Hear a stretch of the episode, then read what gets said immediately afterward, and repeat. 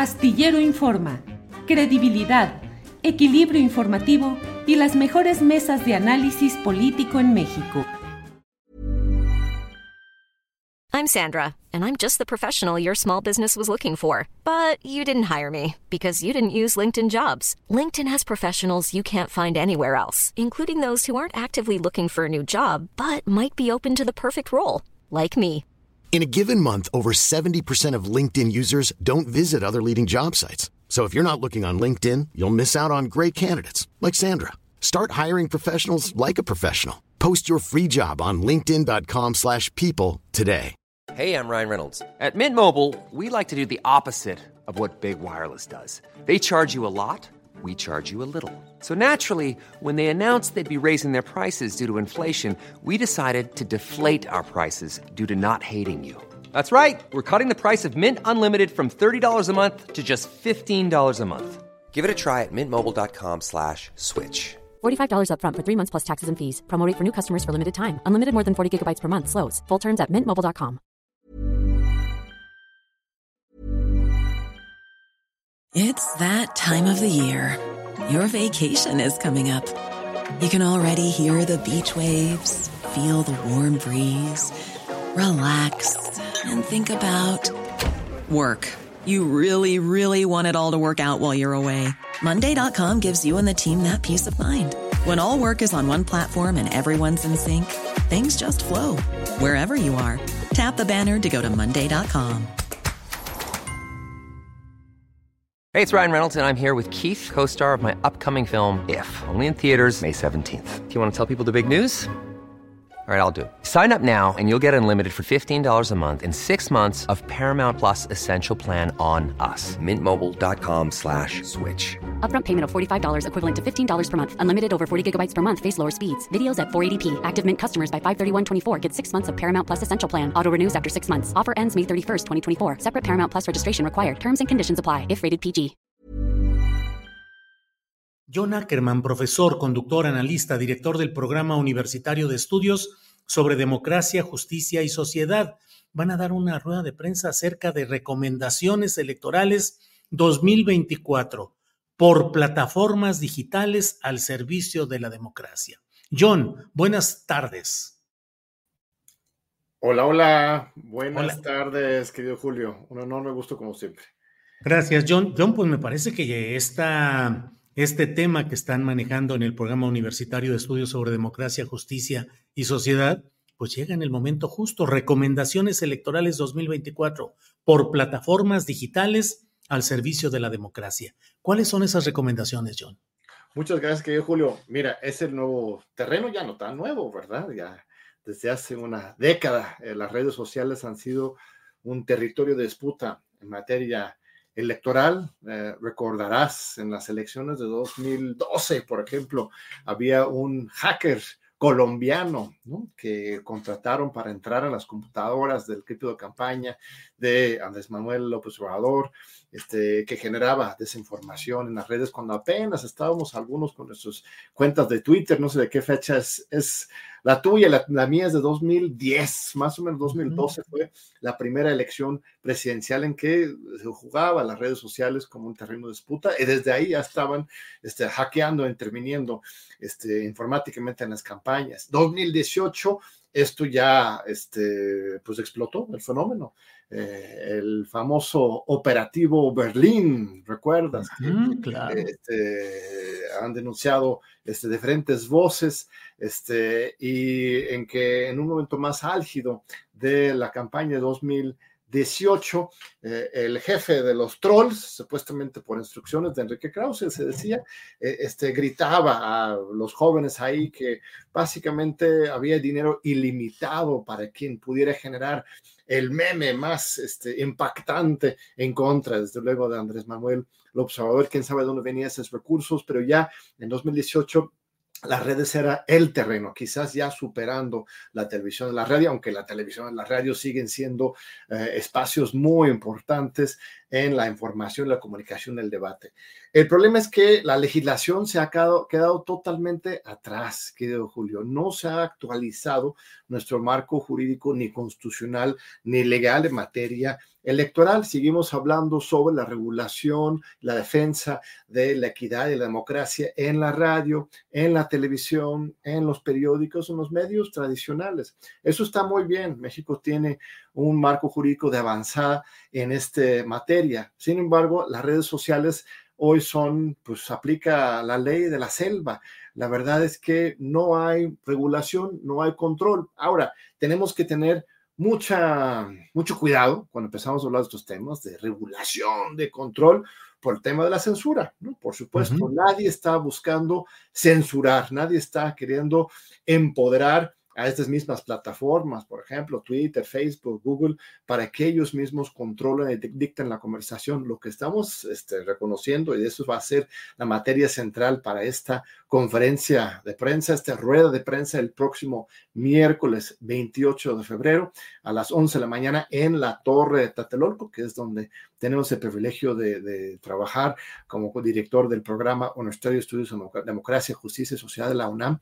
En estas recomendaciones que vamos a hacer es qué puede hacer el Instituto Nacional Electoral, el Tribunal Electoral del Poder Judicial de la Federación, los partidos políticos, los ciudadanos, los mismos periodistas, para asegurar un ambiente más transparente, más democrático, más plural eh, este, durante estos próximos tres meses, porque hay muchos intereses en juego, se van a invertir mucho dinero de fuera en este mundo de ley de la selva y también las mismas plataformas juegan su parte. Esto es importante. Twitter, Facebook, Meta, estas, estas redes no son meros intermediarios, sino son medios de comunicación. Ellos deciden, por ejemplo, eh, este, cuáles posts tienen un algoritmo más favorable. Este, YouTube, por ejemplo, tú mismo lo, has visto. Yo también tuve una eh, experiencia con YouTube hace unos meses. La verdad es que YouTube este, determina muchas cosas, ¿no? Es una plataforma neutral y nosotros tenemos que estar presentes como ciudadanía y como instituciones electorales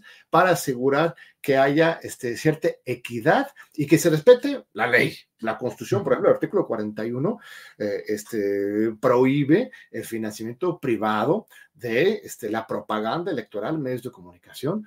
Esto también debería aplicarse a las redes sociales. Este, las redes sociales deberían ser un espacio eh, este, eh, más auténtico, orgánico para la expresión y el debate y no un lugar donde los mismos poderes factores siempre impongan su voluntad. John, y en escenarios concretos como el que estamos viviendo en estas horas, en estos días, en este par de semanas, cuando menos, de una colocación de mm, narcoetiqueta, señalando en este caso específicamente al presidente López Obrador y a la candidata a la presidencia, eh, tratando de instalar, lo han hecho, en los cuatro primeros lugares de las tendencias de X antes Twitter, una narcoetiqueta sostenida, sostenida ahí. ¿Qué hacer frente a ello? ¿Qué es lo que se puede recomendar, John?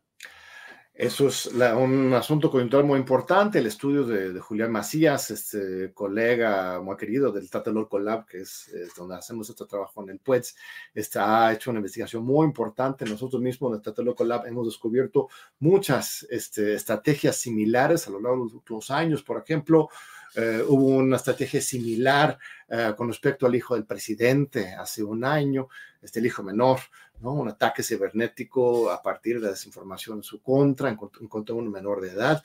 Eh, estas, estos fenómenos, en primer lugar, se tienen que ubicar, nombrar y diagnosticar. Este estudio de Julián y el, trabajo que hemos estado haciendo en, en Collab justamente pretende hacer eso, que no imaginemos que todo lo que ocurra en las redes sociales sea espontáneo, simplemente porque estén eh, hay intereses que están pagando. Y ahora, si logramos diagnosticar científicamente, a partir de un estudio de, redes. Aquí en el Tatolocla, por ejemplo, tenemos físicos, programadores, también antropólogos y, politólogos, un equipo muy interdisciplinario.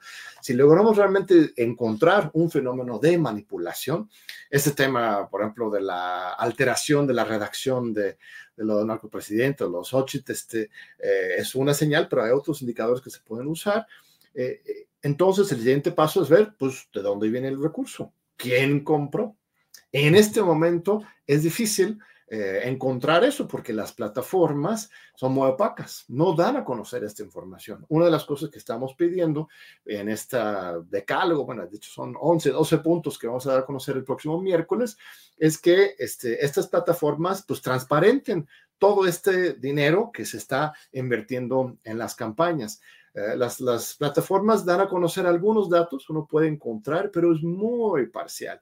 en el proceso electoral, cuando hubiera, por ejemplo, un requerimiento de la autoridad, el INE, si ellos, el INE detecta, ah, mira, aquí hay un hashtag que tenía un comportamiento anómalo, podría ser orgánico o podría ser manipulado, vamos a pedirle información a Facebook, a TikTok, a, Twitter, que nos informen simplemente cuántas cuentas y qué recurso se invirtió en este hashtag. Que la plataforma tenga que responder a eso sería un primer paso. Y el INE sabrá este, se investiga más, incluso las cuentas bancarias, etcétera, para ver si hay una campaña orquestada de este, desinformación a favor o en contra de un candidato. Es lo mismo que, se hace en la televisión. Si alguien este, paga una propaganda escondida, ¿no? Si contrata un comentario de algún este, periodista, no sé si recuerdas, eh, Julio, creo que fue en 2010, por ahí, que la campaña de Demetri Sodi para la um, jefatura de gobierno de la Ciudad de México este, era en pleno partido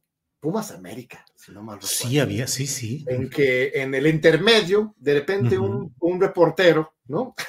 Se acercó a Demetrio Sodi, que era en ese momento candidato para la jefatura de gobierno, y este, le pregunté, oiga, pues qué coincidencia, eh, este, ¿cómo estás, estimado Demetrio? Este, ¿Qué opinas del fútbol y este, ¿qué, qué, qué hay que hacer en la Ciudad de México para el fútbol? Y él ahí lanza dos minutos en horario triple A, ¿no? Eh, este, un discurso de campaña, ¿no? Esto incluso en un momento del Tribunal Electoral de Ciudad de México eh, este, anuló esta, eh, esta candidatura justo por este tema de un rebase del gasto de campaña por dinero que implicaría un spot en este pleno tiempo intermedio de un, partido de AAA. ¿no? Entonces, ese tipo de trabajo de investigación de, del uso subrepticio de dinero para influir en los medios ya existe, nada más que ha sido estrictamente en la televisión y en la radio. Ahora lo que estamos invitando es que el INE, el Tribunal Electoral, los mismos partidos también se autorregulen también haya este pues, control básico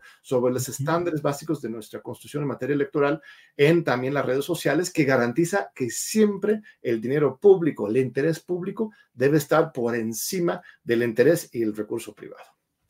John, pues te agradezco mucho esta posibilidad de platicar sobre este tema. Ya estaremos atentos a la conferencia de prensa que darán la semana próxima. Veremos exactamente cuáles son las recomendaciones, los detalles que darán a conocer ahí. Pero, John, no sé si quieras hacer algún comentario como militante de Morena respecto a las listas de candidatos y todo lo que va sucediendo, o prefieres dejarlo para otro momento. Bueno, nada más una corrección sobre lo de Meteo Sodi. Él era candidato y ganó en la delegación, bueno, delegación todavía, Miguel Hidalgo, ¿no fue?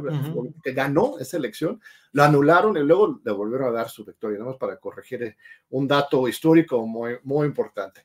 Este, sobre el, eh, y gracias por, por invitar a esta importante conferencia de prensa que será el próximo miércoles. Vamos, déjame leerte la lista de los que van a participar, por favor. Va a estar este Fabricio Mejía, eh, va a estar Gabriel Corona, eh, él fue consejero electoral del Instituto Electoral del Estado de México, de los más aguerridos este, durante muchos años ahí en el Estado de México. Fabricio ya lo conoce, un periodista. También Alina Duarte, otra destacadísima periodista. Irene Soria, ella es este, abogada académica de, este, de la Universidad de Sor Juana y también es representante de Creative Commons en México, que es esta red de, internautas a favor de la libertad de expresión. Va a estar Armando Casas, gran experto en medios de comunicación también, así como Julián Atilano, coordinador de nuestro Tatulo Collab y un servidor, y este, otras apariencias especiales tendremos ahí de manera virtual. Este, espero que nos puedas acompañar también, querido Julio. Este, sobre el otro tema, eh, vamos a cambiar de, de cachucha, que Julio, tú siempre tan travieso ahí que, este, mira, yo creo que está muy interesante estas, estas listas. Eh, hay pocas sorpresas, ¿no? Yo creo que aquí lo que tenemos son, son acuerdos populares. Eh, mi duda que yo tendría es este, con respecto a la aleatoriedad y eh, este, los sorteos. Eh, totalmente opaco el proceso. Así como también fueron opacos las encuestas que supuestamente se aplicaron para los miles de cargos que se han ido anunciando se han dado a conocer pues solamente un par de las encuestas. En realidad no nos consta que se hayan hecho estas encuestas para determinar las diputaciones uninominales, presidentes municipales, regidores, etcétera. En esta otra parte de la selección de candidaturas, que Morena tiene esas dos formas, uno son encuestas, otras son eh, este, lo del sorteo. No me queda claro que realmente haya sido un sorteo abierto. Este, ¿Cómo filtraron la lista? Miles de personas se inscribieron para ser considerados como diputados federales y senadores plurinominales. Miles, ni sabemos cuántos porque ni han dado esa información, pero lo que tenemos entendido es que hasta 10 mil personas se inscribieron. Pero de última hora filtraron esa lista a, un número reducido.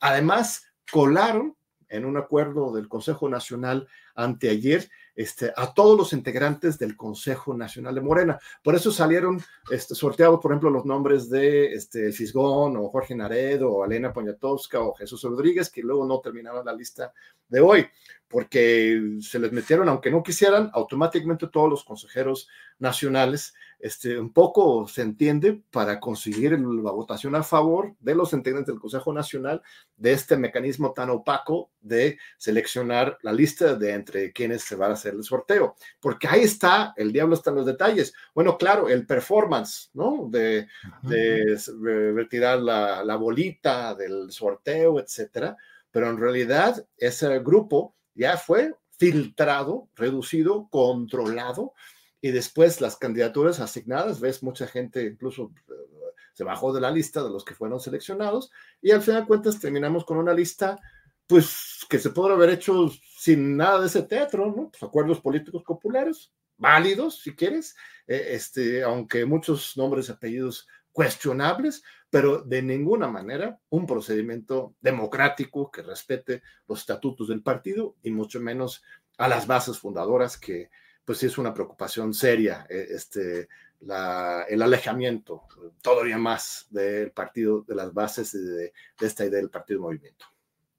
John, pues muchas gracias, muy amable por esta intervención y por esta eh, dar tu punto de vista respecto a este tema inmediato de las listas de Morena, a reserva de lo que desees agregar, como siempre, darte las gracias de que estés con nosotros aquí. Al contrario, queridísimo Julio, un fuerte abrazo este, y una invitación el próximo miércoles a las 11 de la mañana. Vamos a estar transmitiendo por las redes sociales y presencialmente, claro, sobre todo los medios si quieren estar ahí para dialogar sobre este tema tan importante de la necesaria urgente regulación democrática a favor de los derechos ciudadanos del espacio socio-digital durante los siguientes tres meses que van a ser muy intensos debate, discusión y este, pues celebremos la democracia que tenemos y construyamos la democracia que queremos. Muy bien, muchas gracias John. Seguiremos adelante. Gracias, hasta pronto. Planning for your next trip?